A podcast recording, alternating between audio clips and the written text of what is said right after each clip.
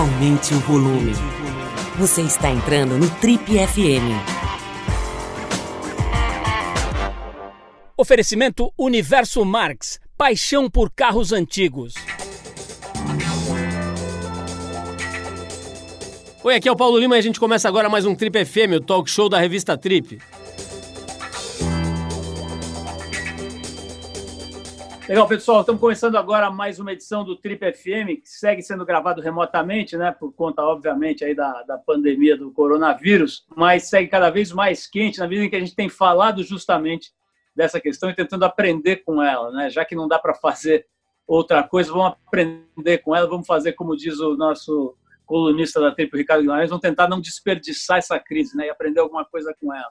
Meu convidado de hoje assumiu um papel importante nessa crise humanitária ele tem 57 anos de idade, é fluminense e cresceu na favela do Sapo. Ele é um dos fundadores da CUFA, Central Única das Favelas, uma organização que já soma mais de 20 anos de existência e que hoje está presente em nada menos do que 412 cidades brasileiras e que tem arrecadado e levado doações de alimentos, produtos de higiene, gás e feito transferência de renda para moradores de favela do país inteiro em meio a essa grande crise, grande e inesperada crise do coronavírus. Minha conversa hoje é com Celso Ataíde. Ele chegou a morar embaixo de um viaduto em Madureira, já trabalhou como camelô até mergulhar na produção cultural e no hip hop. Ele foi o idealizador do festival Rutus, que por 10 anos foi o principal evento de rap e hip hop do Brasil. Já trabalhou com os Racionais MCs e é até hoje o empresário do rapper MV Bill, com quem, aliás, ele escreveu o best-seller Falcão, Meninos do Tráfico, que se tornou um documentário em 2006 e uma série exibida pelo Fantástico. Ele não chegou a frequentar a escola, mas já deu palestra em algumas escolas bastante conhecidas por aí. alguns exemplos, universidades como Harvard, MIT e Columbia. Ele também é o fundador e atua como CEO da Favela Holding, um conjunto de empresas que tem como objetivo o desenvolvimento de negócios e de profissionais nas favelas do Brasil. Celso, é um prazer te conhecer aqui, ainda que virtualmente. Seja bem-vindo aqui ao nosso Trip FM. Quero começar perguntando um pouquinho, cara, como é que é essa tua história? Né? Eu me lembro daquela matéria muito legal que a gente fez, acho que foi em 2018, na revista Trip, em que a gente promoveu o encontro, né, seu com o Eduardo Mufarrege, uma conversa bem interessante naquela altura ali, 2018, é, de lá para cá, tanto você quanto ele evoluíram bastante na atuação, né? fizeram muita coisa legal. Eu queria, e naquela matéria, tem umas fotos muito interessantes de você, molequinho, né? Criancinha lá, com seus pais e tal, com seu irmão. É, me conta um pouquinho da tua origem, cara. Como é que é a tua história aí de moleque, de, de, de família e tal? Como é que é o teu, a tua infância? Como é que foi a tua infância, a tua origem? Me conta um pouquinho dessa fase da tua vida. Cara, na verdade, eu sou do Rio de Janeiro, né? Hoje eu moro em São Paulo. É, sempre frequentei muito São Paulo, porque eu trabalhava com Racionais MCs, e como eu era camelô no Rio de Janeiro, também comprava muita coisa em São Paulo. Então sempre tive São Paulo como uma, uma, um lugar de trânsito permanente. Mas eu sou do Rio de Janeiro, sou da Baixada Fluminense, e meus pais se separaram, eu tinha seis anos de idade. Eles eram alcoólatras, os dois eram alcoólatras, brigavam todos os dias, e sabe como é que é a briga de bêbado, né? Não tem muito limite, não tem... Os parâmetros é a própria violência em si e todos os dias eles brigavam. E um belo dia minha mãe resolveu sair de casa. Eu tinha seis anos de idade, meu irmão tinha sete anos. A gente então não tinha para onde ir. Eu imaginei que ela fosse voltar para casa rápido, porque a rua, a gente sabe que a rua é o limite. Quer dizer, você pode morar na favela é, é, em circunstâncias adversas, com dificuldade, uma moradia precária e tudo mais, mas a rua não há nada que se compare com ela. E aí a gente então tinha seis anos, a gente foi morar na rua e ela não voltou na primeira semana, não voltou na segunda semana. E aquilo que era aquele cheiro ruim da rua passou a ser o nosso cheiro. E aí você começa a se acostumar com aquilo, você começa a conviver com aquilo, você começa a furtar, porque você já tá, você começa a crescer, as pessoas não te dão. E aí eu começo então a, a entender um pouco mais da rua e quando eu percebi eu já tinha seis anos, eu estava com 12 anos de idade morando na rua vivendo de pequenos furtos e vivendo de pedintes. 14 anos de idade, fui morar então na favela do Sapo, senador Camará, zona oeste do Rio de Janeiro. E aí eu começo a trabalhar numa rinha, uma rinha que eu digo não é de galo, tá? De gente, onde a gente brigava. E os caras que eram do tráfico apostavam. E a gente ganhava dinheiro assim, quer dizer, passei a, a, a vender cuscuz, amendoim no trem, refresco no Maracanã, até que eu vou então trabalhar em Madureira e virei sócio de duas grandes empresas, já com os, com os aos 16 anos, da Nike e da Adidas como camelô. E eu ia para São Paulo buscar um moletom, voltava para o Rio e vendia, estampava lá e fazia a minha, a, minha grana e tal. Madureira era um bairro muito forte da arrecadação de ICMS, era o bairro mais que tinha o maior volume de ICMS como arrecadação. E o comércio era muito pulsante, o camelô, por conseguinte, também era muito pulsante. Então, tinha muita guerra entre, entre camelô, guarda municipal, polícia, defraudações, é, e eu estava no meio daquilo ali. E eu então eu prometi à, à, prefeitura que eu conseguiria acabar com aquilo, já que eu era o cara mais brabo da rua. Eu vendi essa ideia, embora não era verdade. A prefeitura acreditou em mim e o que eu fiz foi ficar com um determinado espaço para poder trabalhar.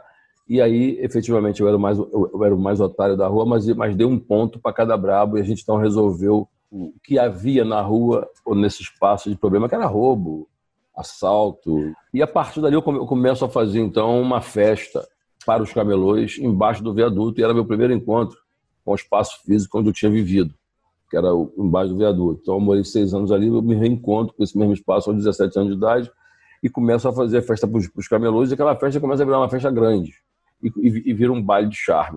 Aquilo vira uma festa de 10 mil pessoas, vira uma festa que é famosa até hoje, que é o baile charme de Madureira, e a gente então começa a desenvolver uma série de ações. Só que eu tinha aprendido a ser revolucionário com um cara, com um traficante da favela do Sapo, que é o Rogério Lengrube. É o cara que fundou o Comando Vermelho. E como ele era o dono da favela e eu trabalhava na rinha de que era dele, a gente tinha ali uma relação. Eu me lembro até que ele me deu um livro uma vez para poder ler, eu não sabia ler, que era é, chamado é, Guerra e Paz, de Tolstói. A gente tinha que ler o livro, não eu só, tinha mais uns 16, 17 meninos que receberam o livro dele, que tinha que ler o livro em seis meses e ele ia fazer a arguição. Se não respondesse, quem não respondesse a arguição ia tomar tiro na mão.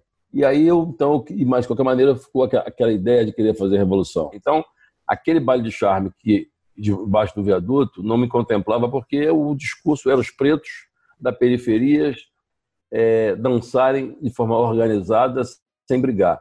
Era muito mais um contraponto em relação ao baile funk, que tinha porradaria, baile de corredor e briga, do que necessariamente o discurso que eu queria, porque dizer, quando você assume que nós não vamos brigar como a tua maior característica, é como se os pretos tivessem como principal característica a briga e o conflito. Então, não queria, achava que era um discurso muito, muito ingênuo. E aí eu começo a, a migrar para o rap, eu começo então em 96. É, é, eu, eu, tenho um parceiro em São Paulo, que é o, que é o, que é o William Santiago, um, da Zimbábue, e a gente começa a fazer umas coisas juntos e tal, e eu começo a migrar do, do, do, do charme para o rap, e então começa a, começa a lançar um monte de bandas de rap e tal. Eu fui produtor do Racionais, depois lancei Mr. Catra, lancei MV Bill, Pichote, samba, um monte de gente. Depois que veio a pirataria, quebrou todo mundo, aí você tinha que botar o disco embaixo, embaixo do braço para poder se desenvolver. Então a minha vida foi essa. Então eu, eu, eu eu descubro, na verdade, que, que eu não queria fazer somente é, é, charme, queria fazer rap, porque tinha um discurso mais afinado com o que eu queria fazer de revolução, mas também descubro que tinha muito discurso e pouca prática, quer dizer, quando o Mano Brown dizia, ou quando o MVB dizia, pô, vou lá em casa ver minha mãe, a imprensa dizia, olha como é que eles são gênios. Quer dizer, só porque o cara dizia que tinha que em casa ver a mãe dele, então ele também ama. Assim, então, é, muito baixa a capacidade que a, a mídia achava que a gente podia produzir. Então, era tão, é, a expectativa do que a gente podia produzir era tão baixa que qualquer coisa que vinha na nossa boca é um ato de genialidade. Aquilo não, eu, não, eu, achava que não me acrescentava em nada, eu queria fazer a revolução de, de, de, fato, mas não queria ser reconhecido como os pretinhos da periferia que protestam. Eu não queria criar mais uma indústria da denúncia, eu queria produzir. Queria começar a aprender a fazer algum tipo de conteúdo que eu pudesse realmente mudar a vida das pessoas. E aí, eu, então, eu saio do hip hop, faço uma ruptura é, é, e, e crio a CUFA. Celso, Queria saber um pouquinho sobre a CUFA. Como é que surge essa essa entidade, né, que hoje assumiu uma proporção realmente grande, né? Ela está, vamos dizer assim, no Brasil inteiro e bastante capilarizada, bastante ramificada, né? Explica um pouquinho de onde nasce a CUFA.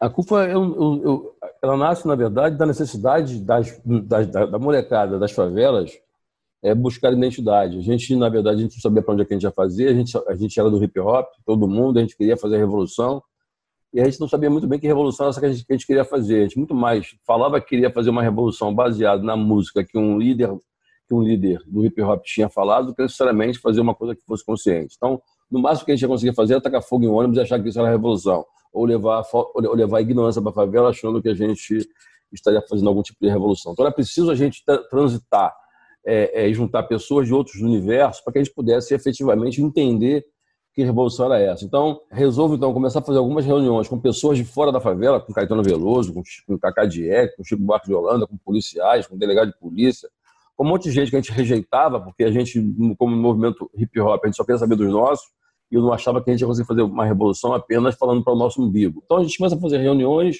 em Madureira, é, e depois eu começo a fazer reuniões na Cidade de Deus, e aí eram reuniões para poder marcar a próxima reunião. Se a gente conseguisse marcar a próxima reunião, já era um puto de um acontecimento. Até que a gente começa a fazer reuniões com 200, 300 e 2 mil pessoas numa, numa, numa sede de escola de samba do Jacarezinho, e eu descubro que o tempo tinha passado e a gente estava construindo, na verdade, uma série de, de, de coisas sem ter percebido. Então, resolvo então criar a CUFA. Cada, cada um foi para sua favela fazer a sua própria revolução e a partir daí a CUFA vai crescendo, vai crescendo, vai crescendo e sempre com uma linha muito independente. Então a gente não tem, a gente não trabalha dentro de uma hierarquia em que tenha um presidente, um dono. Na verdade a gente entende que aquele patrimônio daquela pessoa, daquela família, daquele coletivo. Então isso que fez com que a CUFA sempre crescesse muito. Hoje ela está em mais de, está em quase 500 cidades, está em 17 países, tem sede hoje, a sede global é no, no Bronx, Nova York, com três cadeiras na ONU, habitação, afrodescendência e juventude, que tem padrinhos e madrinhas nos Estados Unidos, como, como Jay-Z e, e, e Beyoncé, por exemplo, que ajudam a gente lá, e assim a gente vai desenvolvendo. Então a CUFRA tem uma história, ela conquista uma série de coisas, sem falar muito. Então a gente sempre a gente a gente tá, a gente a gente tá, tá hoje em São Paulo em 250 favelas e a gente continua fazendo nosso trabalho, seja Heliópolis, Paraisópolis, seja no Capão Redondo, seja na, na, na enfim, uma série de favelas de São Paulo, sem muito fazer barulho. Quando as pessoas falam da CUFA, não é uma organização é, de favela pura e simplesmente, é uma organização de, de poder. Não poder pelo poder, mas o poder pela possibilidade de você mudar a vida daquelas pessoas. Quando você leva para a favela Chopin, Vivarotti, é, é, é, Mozart, é bacana, você está apresentando uma face da cultura da, do, do, do mundo para aquelas pessoas. Mas acho que a, cultura mais expressiva é quando você perguntar para as pessoas que tipo de cultura que elas querem. A ideia principal da CUF era fazer as, as favelas fazerem as mais, as mais diversas reflexões sobre os mais diversos temas. Ô Celso, quando você fala, por exemplo, cara, sobre a gestão da CUFA ser descentralizada, não ter dono, estar tá espalhada pelo mundo inteiro, isso está alinhado com as tecnologias mais modernas de gestão que o mundo ainda está tentando entender. Tem, tem, os estudiosos mais avançados do, da gestão estão tentando aplicar esse tipo de metodologia que, pelo que você está me explicando, vocês já praticam faz tempo. É, quando você me contou a tua história, cara, me fez lembrar muito do Luiz Alberto Mendes. Não sei se você conheceu ou conhece. Ele morreu faz mais ou menos um mês e meio. É, ele, ele foi um grande escritor ele ficou 32 anos preso no sistema aí, boa parte disso no Carandiru, mas enfim, várias outras instalações do sistema penal brasileiro. Ele se tornou colunista da TRIP ainda preso e foi colunista por mais de 20 anos, né? Depois que saiu, ele ficou 16 anos solto, né? Morreu agora, como eu disse há pouco tempo. E, e, conseguiu, desde aprender a ler dentro da cadeia até se tornar realmente um intelectual e publicar livros importantes e é, ser finalista do Prêmio Jabuti, uma série de coisas. É um caso bastante raro de uma pessoa que se tornou intelectual é, partindo do, do, analfabetismo até a publicação de oito livros e tudo mais. É, e me lembrou o Luiz pelo seguinte, cara, o cara conseguiu tirar do nada uma inteligência e uma capacidade de produção muito fora do comum, inclusive para quem tem privilégios, e escolas e faculdades, etc. Eu mencionei aqui no início do, do programa que você não tinha é, educação formal, mas tinha por exemplo, dado palestras nas maiores instituições de ensino do mundo. Cara, de onde vem essa tua capacidade de adquirir conhecimento e de espalhar e de compartilhar conhecimento, que talvez seja mais importante ainda? Como é que foi esse salto, cara? De onde você pegou essa visão e conseguiu se transformar? Eu não sei se existe um momento em que eu posso dizer que é, é, é óbvio E eu sei que isso tem relevância. Óbvio que eu sei que isso tem importância. É, mas eu não sistematizei tudo isso que eu fiz para poder entender como é que isso se deu, que momento que as coisas elas se materializam ou que se transformam. Mas eu te diria que eu tenho, existem, talvez, eu te diria que tem dois momentos na minha vida em que não, tá, não, é, não é nenhuma afirmação, é, não sei se é uma convicção, mas é um, talvez um, está me ocorrendo aqui agora. Foi quando eu tinha mais ou menos é, 10 anos de idade, em que eu conheci um cara que ele era empresário e ele tinha um, um, um, um buraco no, no, no, pescoço, que é uma doença que ele falava rouco, e que, segundo ele, ele tinha, ele era empresário, estava em Salvador, a família de São Paulo, e ele obrigou a família para poder ficar com ele em São Paulo, que ele não podia vir naquele mês e tal. A família foi e o avião caiu, morreu todo mundo. E a partir daquele dia ele abandonou, não tinha mais sentido a vida dele, abandonou e foi, foi viver na rua. Eu não sei, nunca conferi se aquilo era verdade, mas a forma como ele falava, a forma como ele se comportava e até a forma como ele falava os idiomas que ele dizia que falava, ele dizia que falava francês, inglês, etc.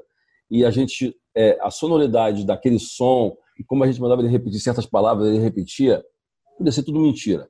Mas na pior das hipóteses, era como ele falava na pior das hipóteses, como um professor que, que é, de uma escola pública, em que ele falava corretamente.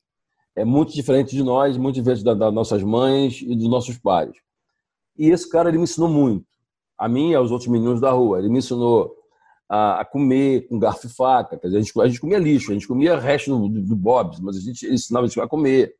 Então, acho que o que foi, que foi fundamental não foi necessariamente aquilo que é, ele ele mostrou para nós. É, o que foi fundamental, que, o que foi fu fundamental para nós foi o fato dele mostrar que atrás de uma cortina tinha alguma coisa que a gente tinha que buscar. Então, eu não sabia necessariamente o que, que era, mas eu sabia que o, do mundo que ele vinha, existia uma série de coisas que ele contava e que eu, que eu passei a não me contentar mais com o que os meus olhos mostravam, que era a rua, que era, que era o crack, era, não tinha crack, era cola, e etc. Então, acho que aquele foi um momento importante em que eu percebi que o mundo do qual eu fazia parte podia ir muito mais além. Esse foi, esse foi, um, foi um fato. Eu acho que o outro fato em si foi as histórias que eu ouvi do Bagulhão, que é o Rogério Lengudo, que é o cara que fundou o Comando Vermelho, que por ser é, comunista, pelo menos por si dizer comunista, ele falava muito de revolução. E uma vez ele disse que a gente tinha que ser amigo de três caras, e que se os nossos filhos fossem amigos desses caras, nossos filhos iam ser os caras mais especiais do mundo, que era Geraldo Vandré, Caetano Veloso e Gilberto Gil. É, e eu não sabia nem quem era, quem era esses caras. Ele me deu um, um, livro chamado Bicho, do Caetano Veloso. Esses caras são todos gênios, não sei o quê, são revolucionários e tal. Inclusive, quando eu fiz 50 anos de idade, é, eu, eu, fiz uma festa na, na, Favela do Sapo e levei o Caetano, Gil, para cantar em homenagem a esse, essa memória é, desses caras. E, eu, e, e o, o, tempo passou, me transformei em um amigo do Caetano.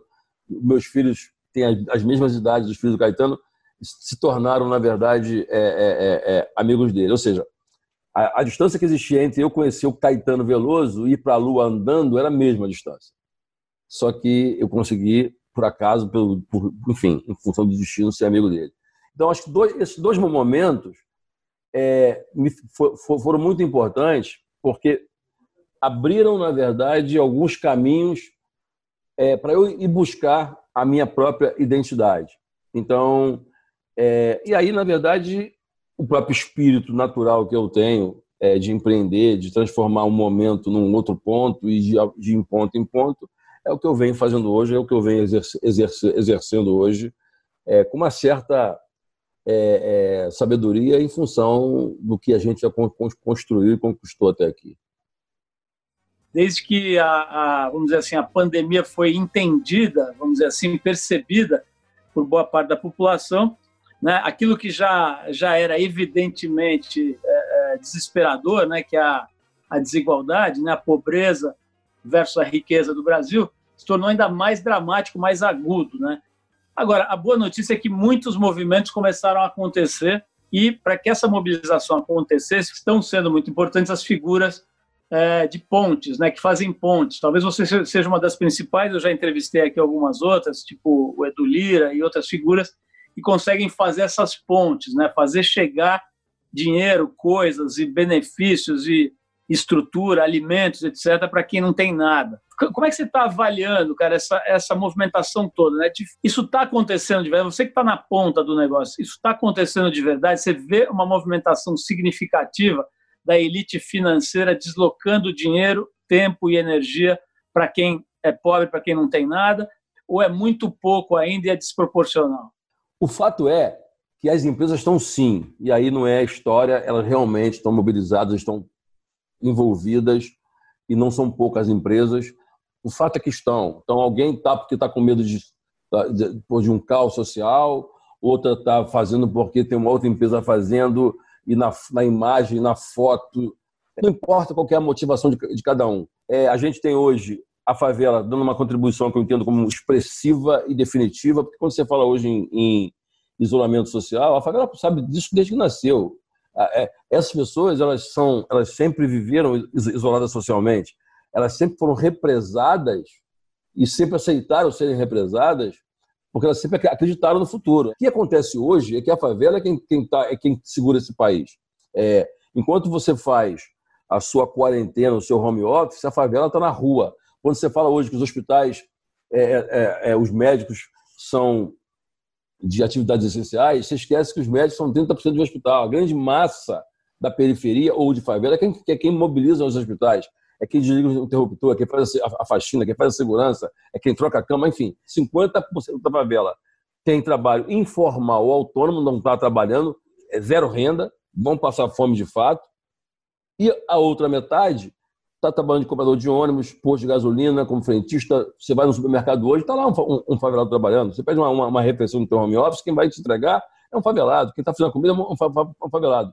Quem está hoje no, no, teu, o teu porteiro são pessoas de favela, o teu vigia de favela. Então, na verdade, essas pessoas estão, estão, estão transitando, estão circulando e circulando vírus, estão, na verdade, expostas ao, ao, aos vírus. E quando, chega, e quando elas chegam em casa, elas não têm nem por que ter medo do vírus, porque elas pegaram barca, trem, ônibus, metrô, lotado, foram trabalhar. É, a favela continua dando a sua contribuição, levando o Brasil para frente, e sem sequer, em nenhuma favela brasileira, sequer se fala é, em convulsão social, sequer se fala em saque. Isso não é nem assunto. Ou seja, a favela continua acreditando, e aí eu acho que é um papel fundamental dos empreendedores que sinalizaram. É como se eles tivessem jogado uma boia.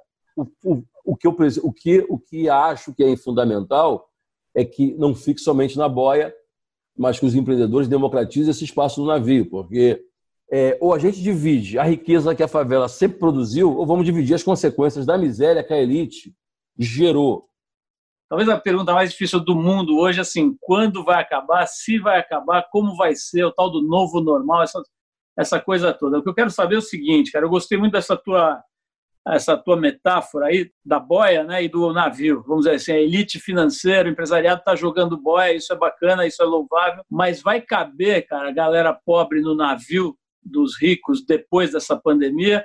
A tua visão é otimista, quer dizer, tem um shift aí, tem uma mudança de mentalidade ou depois tem alguns pensadores, cara, importantes que acham que na hora que surgir a vacina, cara, volta tudo ao que era antes, acaba toda essa solidariedade, essa bondade, esses cheques, vão tudo para o brejo e volta ao que era antes, nego continua subindo o muro, blindando o carro e finge que não existe o outro. Qual que é a tua visão? Nesse momento, não tem nenhuma outra alternativa senão ser otimista. Aí eu prefiro ser otimista.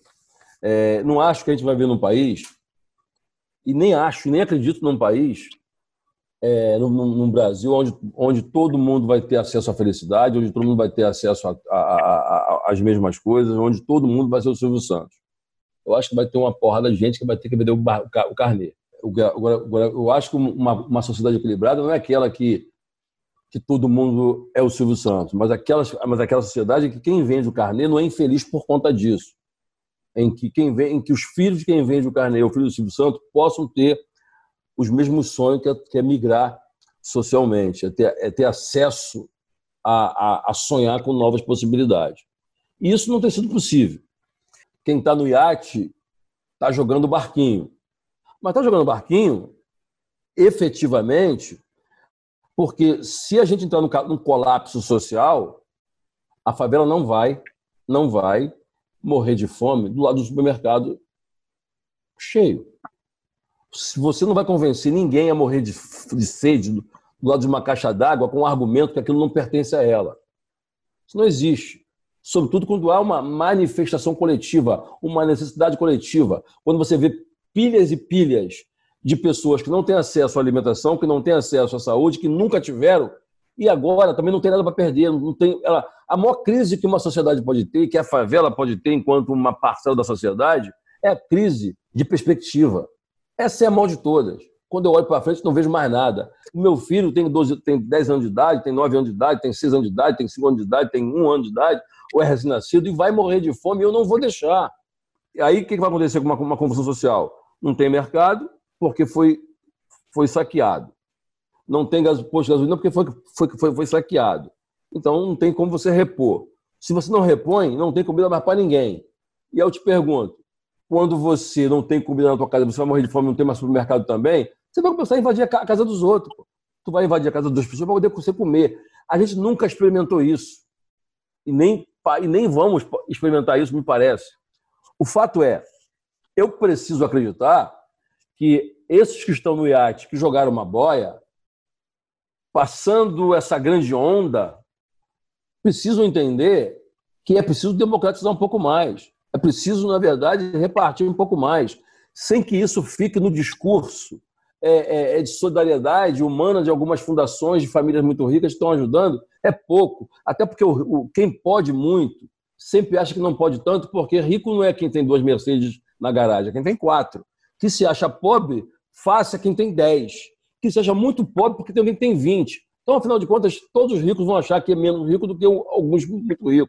E aí ninguém se acha na obrigação de ajudar. E nós precisamos, na verdade, como sociedade, como coletivo, não apenas ficar aqui baseado naquilo que você conseguiu produzir e fazendo um paralelo em quem não conseguiu produzir nada, mas é, como é que a gente, na verdade, melhora as condições de todo esse grupo.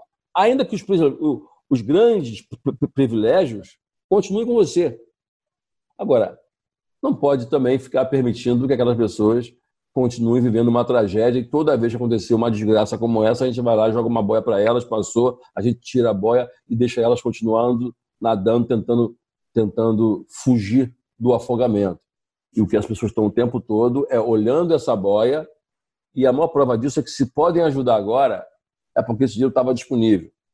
É, então, como é que a gente democratiza, na verdade, o máximo possível esse recurso que existe? Não sei também o que, que vai acontecer, mas a minha esperança é que a democratização da riqueza, a democratização do afeto e a democratização das, das oportunidades, eles tendem a ser a serem muito mais é, transparentes, muito mais pulsante e muito mais acessível a partir desse momento. E se a gente efetivamente entender que temos que continuar apenas é, mostrando a boia para os, os, os quase afogados, é porque a gente realmente quer viver num mundo muito pior do que o que a gente sonha. Eu estava querendo voltar um pouquinho no tempo. É, você falou da tua trajetória toda, né? Começa indo morar na rua e desde bem moleque, né, cara? E aí falou de pequenos furtos, depois de furtos maiores e tudo, até que você vai parar ali no, na coisa do camelô, né? Cara, a gente sabe né, que tem uma enorme atração do tráfico. Né? Teu documentário, teu livro mostram isso claramente, né, cara? A atração que o tráfico tem sobre a molecada, né? Que não tem recurso, não tem alternativa ali. É, é bastante sexy, vamos dizer assim, né? A possibilidade de você ganhar uma grana rápido, de ter um status na comunidade, ter, enfim, tudo aquilo ali que está mostrado, enfim, pela, pela mídia, pelo cinema, pelo seu documentário e tudo. Como é que você lidou com isso, cara? Como é que um moleque como você, você chegou a ser atraído, chegou a estar nesse lugar do tráfico, a ser levado para esse campo? Você conseguiu dar a volta ali através do comércio? Como é que foi essa essa essa tentação rolou na tua vida? Você chegou aí para esse lado? Não só não só rolou como, como eu vendi maconha, mas assim, é, aqui a, a questão a questão é que, que a, a expressão tráfico ela não representa o que efetivamente o tráfico representa. Eu vou, eu vou te fazer um, um eu vou te dar um, um, exemplo aqui. Um cara que está na favela. Existe é, futebol em algum, alguns estados é o ato de você fazer indolação. Tem favela que faz na rua a indolação, é a embalagem da droga e tal, vai transformando ela em na droga em si que vai ser vendida para o consumidor final. Essa indolação muitas vezes acontece em residências. Os caras pagam às vezes 220 reais para poder fazer ali durante seis horas um futebol na casa de alguém. Então tem fila de pessoas de bem querendo que seja feito na sua casa um futebol. E se essas pessoas desejam que as suas casas sejam feitas futebol, é porque 220 reais vai ajudar elas e muito. Então, a mesma droga que, que mata alguém de tiro ou que, induz, ou que se desdobra em violência é a mesma droga que mata, que mata a fome de um monte de gente. É, então, a relação com o tráfico é diferente. Vou te dar um outro exemplo. Você é um médico, você é um viciado em droga. Eu sou um moleque de 12 anos de idade, estou vendendo meu baseado na minha porta, dentro da minha favela. Não tenho, não tenho dente, não tenho chinelo, não tenho nada, nunca fui à escola. Você vem para poder comprar comigo. Você sai da sua casa, pega a sua moto, Kawasaki e vai lá comprar droga comigo. Vai preso, eu, você e a tua mulher. Eu assino 12 artigos, vou preso como algoz, e você é solto como usuário. Você, é, você é vítima dessa criança. Se a lei fosse feita pela favela, você também é preso com agravante, está ali sendo menor. Então, na verdade, a forma como você vê essas pessoas e este universo, quem está na favela vê de uma forma completamente diferente. Então, te respondendo de forma mais objetiva, o crime é sedutor? Não necessariamente. O que seduz é o desejo pelo dinheiro. O crime não vende droga porque ele quer. Ele vende droga pelo desejo de fazer dinheiro. Se você disser para o crime, a partir de hoje vocês não vão mais vender droga, vocês vão vender agora, vocês vão ter a concessão da Ambev, da, da, da Natura, sei lá, isso vocês vão vender, é tudo de vocês. O cara, a partir de hoje, não vai mais querer vender droga, porque o que ele está atrás é do poder econômico. Muitas vezes nem, nem droga ele usa, ele quer dinheiro. Então, se você substituir o tipo de produto que ele vai vender, ele quer. E aí, obviamente, que existe aí uma sedução, mas a sedução não é pelo crime. A sedução é pelo capitalismo. A sedução é pelo teu poder financeiro. Eu quero te fazer uma, uma pergunta aqui para fechar, cara. Essa cena que você conhece tão bem do rap, né, que representa muito fortemente a voz da periferia, né, ou pelo menos uma parte importante da voz da periferia, ela encontrou um canal para escoar ali, chegar na Playboyzada, chegar no povo rico, inclusive tudo. É, ela te frustrou, cara? Tinha pouca inteligência ali, você queria mais, e aí foi que você deu esse salto para o ativismo social? É, tá, tá correta a minha leitura? Me frustrou desde o começo. É, é, eu sempre disse isso. Eu sempre dizia que a gente tinha capacidade de produzir muito mais. As minhas expectativas, quando eu vejo, quando eu via o movimento hip hop debatendo sobre alguns assuntos, eu dizia, a gente precisa fazer a nossa reflexão, porque quando a gente, a, a gente, se nega a tudo, a gente pode estar simplesmente levando aí a nossa juventude para a tragédia, para o abismo. Qual que é o nosso projeto? Qual que é o nosso plano?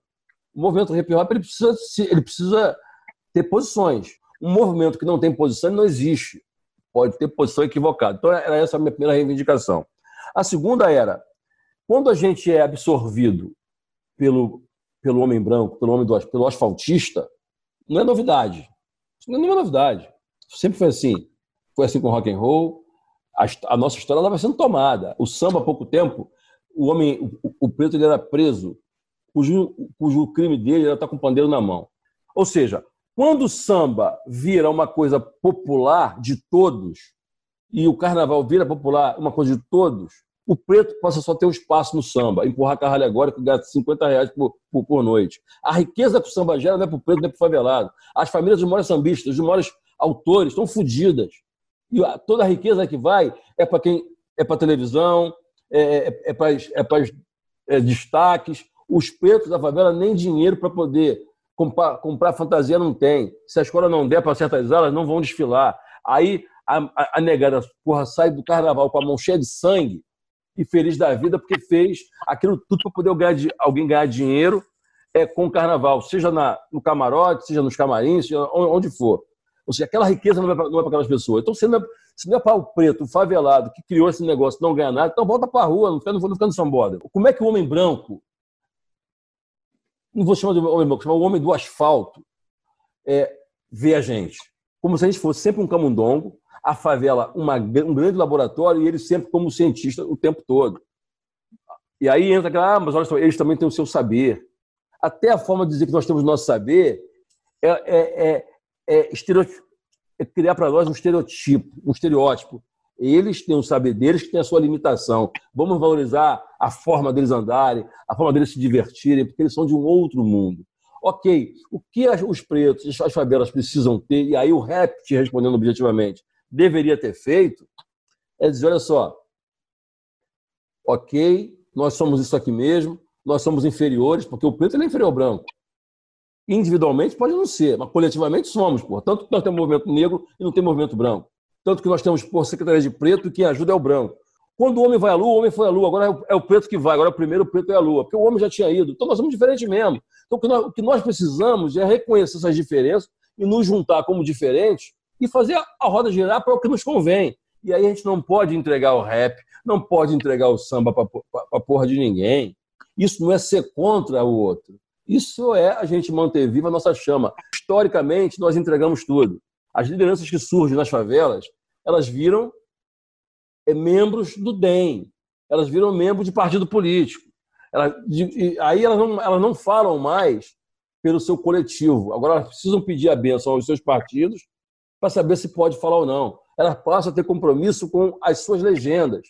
E aí tudo se acaba. Então a gente vai se perdendo o tempo todo. E aí é onde eu acho que o MV Bill é um cara importante, que continua na Cidade de Deus até hoje, é, e não se, sem se transformar em escravo do seu discurso, mas fazendo ativações, criando ativos e formando gente. Eu não quero ser ONG, nem, nem preto de estimação de, de empresa.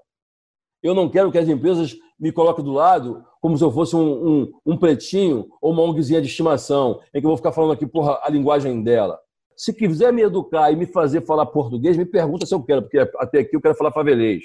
E quero desenvolver o meu processo de conhecimento e quero que o que a gente produz como cultura seja reconhecido como cultura. Não é você vir me dizer que cultura que eu tenho que ter e reconhecer a cultura que você identifica, porque dizem, o, o, as pessoas dizem, ah, mas o rap é coisa de americano. Porra, como se o rock fosse brasileiro, como se o carnaval tivesse nascido aqui no Brasil. Então, assim, tudo que vem da, da porra, dessa, dessas pessoas não tem reconhecimento.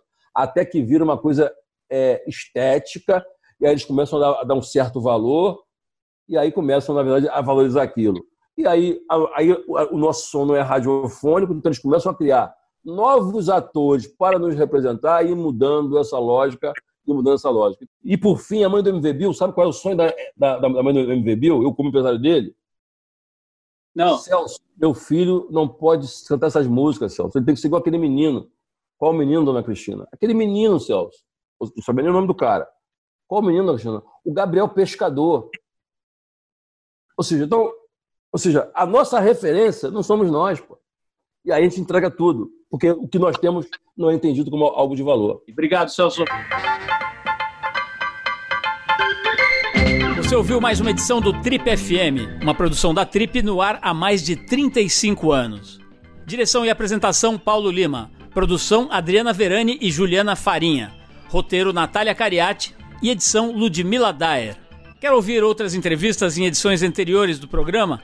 É só ir no tripfm.com.br ou procurar pelo Trip FM na plataforma digital em que você costuma ouvir os seus podcasts. Estamos em todas elas: Spotify, Deezer e outras. Semana que vem a gente volta com mais uma conversa boa aqui no Trip FM. Abração e até a próxima!